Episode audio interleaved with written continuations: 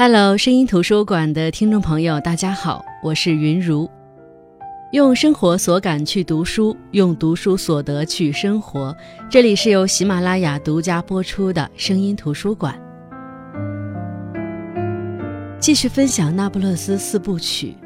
那么，本期声音图书馆带来的是《那不勒斯四部曲》的第二部《新名字的故事》，依旧是围绕我。也就是主人公埃莱娜和好友莉拉之间的故事展开，而我觉得《晚邮报》对这本书的评论是恰如其分地展示了这本书的内涵。他说，《那不勒斯四部曲》精彩而又持久地探索了嫉妒这种最为致命的情感，因他有时候会将自己伪装成爱。《那不勒斯四部曲》的第一部《我的天才女友》。讲述的是埃莱娜和莉拉的童年以及少年时期，而第二部《新名字的故事》则描绘了两人的青年时期。在上一部的结尾，莉拉的婚礼发生了一些变故，而她在结婚当天也发现婚姻根本不是她想象的那样，她的初夜几乎是一场强奸。莉拉带着一种强大的破坏欲介入了斯特凡诺的家族生意。她似乎成了埃莱娜和她小时候都想成为的那种女人，但婚姻本身对莉拉是一种极大的磨损，她变得孤独，变得多变，变得痛苦。她逐渐明白自己对丈夫斯特凡诺而言不过是一件物品，甚至可以拿出去展示、交换，可以为了家族的生意而被牺牲。而埃莱娜的情感生活也并不平静。他疯狂地爱上了尼诺，一个满腹学识、沉稳平静的青年。他那样渴望他，可因为怯懦，因为骄傲，因为一些说不明道不清的原因，艾莱娜在尼诺提出要和他在一起的时候拒绝了他。年少的爱恋总是带着青涩和纠结。艾莱娜喜欢尼诺，小心翼翼的喜欢，这种青涩的、朦胧的、不可与他人说的爱恋。我们称之为暗恋。艾莱娜假装不经意的接近，距离近了之后又毫不犹豫的拒绝，那样复杂的、纠结不清的心理活动，在这本书的作者细致又温柔的笔下描绘出来，让我们似乎又回到了那个泛着青涩和初阳的年纪。艾莱娜醉心于尼诺在她脸颊印上的轻轻一吻，醉心于他帅气的容貌和广博的学识，不知道是不是因为自卑。亦或是对于事实的逃避，艾莱娜最终答应了修车青年安东尼奥的求爱，和他成为了男女朋友。这个行为在某种意义上有着对莉拉反击的意思。在艾莱娜眼中，莉拉和他同样是十六岁，可是莉拉已经是高高在上的富太太，而自己还是一个穷学生，并且单身，这让艾莱娜无法忍受。艾莱娜不喜欢安东尼奥，甚至对他没有什么情感。但是安东尼奥真诚炽热，这样的男孩也让艾莱娜冲淡了对于自己的自卑和相较于莉拉的失落。而莉拉这边，婚姻里的她在外人看来是光鲜亮丽的，但是只有她自己知道。她要忍受丈夫的暴力，忍受婚姻的不正常，她感觉自己逐渐支离破碎，逐渐分崩离析。在这样的状态下，她拥有了一个孩子，一个她并不想拥有的孩子。而上天似乎也知道她并不想要这个孩子，于是某一天，莉拉悄无声息地滑胎了。上一辈的女人都说，莉拉有一种力量，让她的腹中留不下孩子。于是，莉拉的丈夫斯托凡诺带她去看医生，得出的结论是莉拉的体质太差了，虚弱的留不住胎儿。医生建议莉拉去游泳，于是她的丈夫在沙滩边租下了一套房子，让莉拉、莉拉的母亲、自己的妹妹还有埃莱娜一起过去住，在海边多游游泳，以便提高莉拉的身体素质。意外的是，尼诺一家。也恰好在这儿度假，于是改变所有人命运的海滩之旅就开始了。在海边，莉拉、埃莱娜、尼诺，还有尼诺的朋友布鲁诺，莉拉丈夫斯特凡诺的妹妹，五个人经常在一起玩。他们比赛，在海滩上聊天。莉拉起初并不喜欢尼诺，她觉得尼诺总是说一些政治经济方面的话题，让她感到厌烦。而艾莱娜一方面维护尼诺，毕竟谁都不愿意有人总是说我们喜欢的人的坏话；另一方面，她也暗自欣喜，这是她想看到的局面。她可不希望莉拉对尼诺有太多好感与好奇。于是场面经常变成这样：艾莱娜和尼诺激烈的讨论，莉拉在一旁默默听着，偶尔发表一些自己的看法。但莉拉始终是那个聪慧过人的女孩，哪怕只是偶尔的言论，也足以瞩目。虽然尼诺对莉拉的爱在我眼中看来有点突如其来，但也并不意外。毕竟莉拉虽然结婚了，但依旧是个闪闪发光的女人。就在那样一个夜晚，莉拉回来告诉艾莱娜，尼诺吻了她。她向艾莱娜详细的讲述了经过。莉拉在等艾莱娜的反应，而艾莱娜此时的心变得冰冷而痛苦。自己喜爱的男孩爱上了自己最要好的朋友，而她还要装出一副无所谓的样子。于是，艾莱娜最后说：“如果尼诺吻了我的话。”我不会有任何问题。唯一遗憾的是，我不喜欢他。他如果吻我，我会觉得像在吻一只死老鼠。艾莱娜甚至假装打了个哈欠，以示自己困了，让莉拉赶紧离开。可是，在莉拉离开后，她哭到了第二天清晨。她一直在思考，为什么自己没有告诉莉拉尼诺也吻过自己？为什么不告诉尼诺自己对他的感觉？于是。更令人心碎的事儿开始了，莉拉和尼诺都觉得艾莱娜不喜欢尼诺，两人的秘密恋情让艾莱娜来打掩护正合适。于是，艾莱娜要转移莉拉母亲的注意力，要应付尼诺的朋友，还要忍着心痛向尼诺讲述关于莉拉的事情。但事实上，艾莱娜也注意到了尼诺性格中的某些缺陷。她这样描述尼诺：“她说。”他在面对世界大问题的时候很深刻，但是对待个人情感却那么轻浮，而这句话也似乎已经预示了两人之间的悲剧，尤其是莉拉的悲剧。莉拉似乎被尼诺点燃一般，陷入了热烈的恋情之中。她似乎终于明白爱上一个人是怎样的感觉，她开始不顾一切，只想和尼诺在一起。在艾莱娜的阻拦下。莉拉答应他只和尼诺过一个周末，完整的周末，然后他就会回到正常生活中去，做回斯特凡诺的妻子。无奈，艾莱娜答应了莉拉为他和尼诺的周末打掩护。他欺骗莉拉的母亲，说莉拉是和他一起去参加老师的生日宴。在艾莱娜的保证下，莉拉终于得以离开那座海边的房子，去和尼诺一起。莉拉在和尼诺享受快乐时光的时候，艾莱娜一个人躺在沙滩上。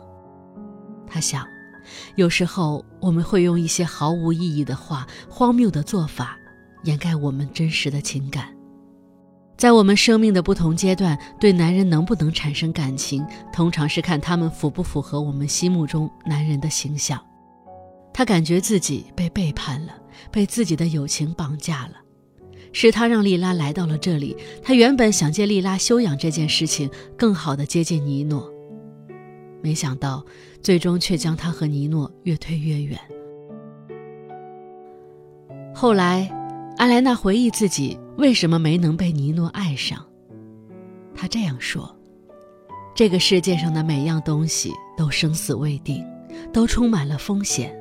那些不接受风险的人，那些不了解命运的人。”在角落里自渐衰落，而我忽然明白，我为什么没能拥有尼诺，而莉拉能够拥有他。我不能追随那些真实的感情，我无法使自己打破陈规旧矩。我没有莉拉那么强烈的感情，她可以不顾一切去享受，我总是落在后面，总是在等待，而她总是去主动获取她想要的东西。对于那些让他充满激情的东西，他总是竭尽所能，根本就不害怕别人的鄙视、讥笑和唾骂，也不害怕挨打。莉拉和尼诺的肆无忌惮也招来了恶果。在一次两人游完泳，手牵手回到岸边，恰巧遇到了熟人。他们认识莉拉，尼诺也认识莉拉的丈夫斯特凡诺。悲剧似乎从那一刻被启动。莉拉并没有像对艾莱娜承诺的那般，在那一夜之后和尼诺一刀两断。斯托凡诺也被熟人告知自己的妻子出轨了，但在出轨这件事上，斯特凡诺表现出了极大的宽容。他一心只想莉拉做一个好妻子，只要莉拉答应他的这一请求，那么他就既往不咎。莉拉似乎一开始也在回心转意。但后来，他听说尼诺经常喝得烂醉，于是于心不忍，便开始了和尼诺的地下情。他自请去经营鞋店，这样他每天就有几个小时可以和尼诺偷偷见面。但是后来，他渐渐不满足于只是几个小时，他想和尼诺一直待在一起。于是他悄悄地策划了出走，在离家很远的地方租了一间小小的公寓，他让尼诺和他一起同住。尼诺和莉拉在那间小公寓里度过了大概两周的生活，可是尼诺渐渐变得越来越不耐烦。热恋期过去后，尼诺感觉莉拉有很多地方都和自己不合适。他喜欢自己厌恶的作家，会回骂那些骂人的人，会在公共场合大声争论，而生活环境的低劣也越发的凸显。尼诺觉得这栋楼吵闹。有时回家向父亲要钱时，他的父亲又会问他一大堆问题，弄得他很不耐烦。加上学习成绩下降，最关键的是，莉拉怀孕了。尼诺无法忍受这些，在一次争吵之后离开了莉拉，并且再也没有回来。莉拉最后在朋友恩佐的劝说下，回到了斯特凡诺家，带着腹中的孩子。而斯特凡诺为了保护自己不受真相的伤害，自我欺骗、自我蒙蔽，说莉拉只是去找埃莱娜了，而他腹中的孩子就是自己的。哪怕莉拉重复无数次这个孩子不是你的，斯特凡诺也只是充耳不闻。莉拉渐渐麻木，也不再解释。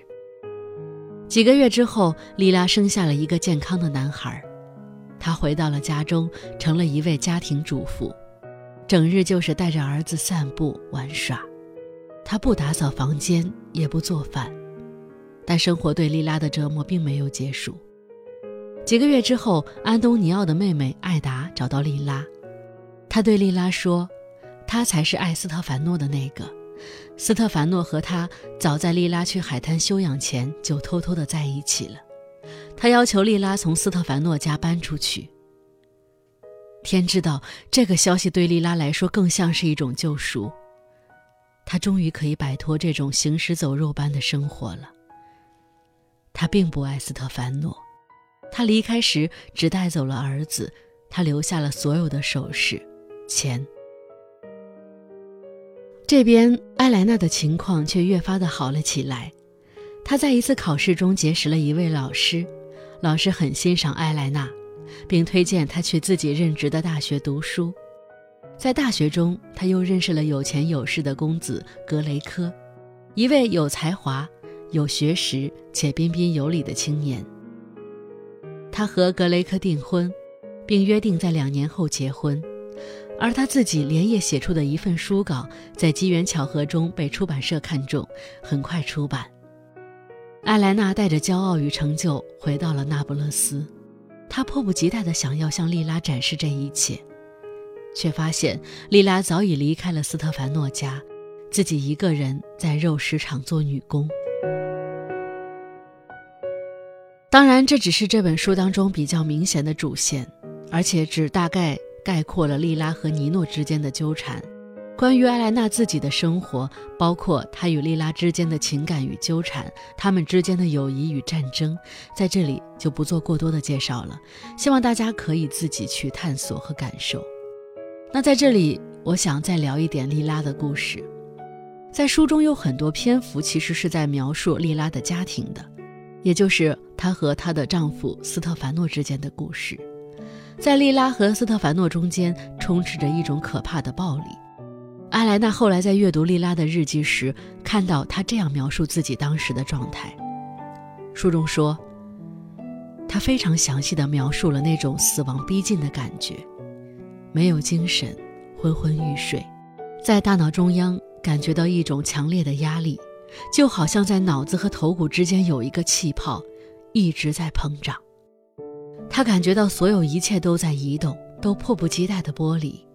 每个人、每样东西移动的速度都太快，都会撞到他，让他受伤，让他的眼睛疼，就像让他肚子疼一样。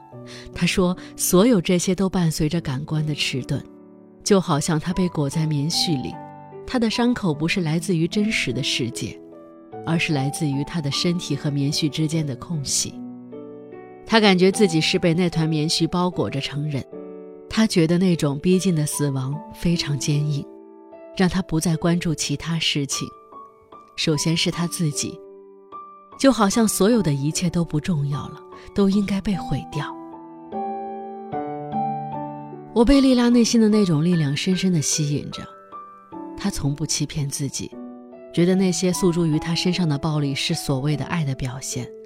她从一开始就看穿了斯特凡诺。无论他如何伪装的彬彬有礼，如何温和克制，事实上，不过都是披着一层温柔的皮囊。莉拉周围所有的人都在规劝她要温顺、温良恭俭，要学会沉默、闭口不言。但莉拉偏不，她用一切手段抵抗着这个不平等的世界，反抗着丈夫的暴行。在遇到喜爱的人时，她不等待，主动出击。他的感情热烈而纯粹。我有时候在想，也许是这个世界不值得。书中还有很多内容都在表达着莉拉对丈夫、对家庭、对世俗的反抗。她拼尽一切，哪怕扭曲自己，也要从那个痛苦的生活当中找到光明。可正如艾莱娜所说的那样，你可以从莉拉身上获取力量。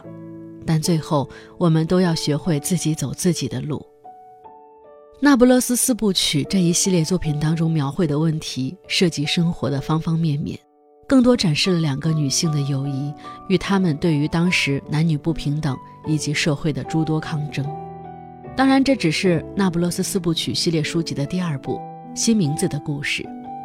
至于莉拉、埃莱娜还有尼诺之后的故事如何发展，我们下期再说。那声音图书馆，下期我们继续分享《那不勒斯四部曲》的第三部《离开的，留下的》。我是云如，我们下期再见。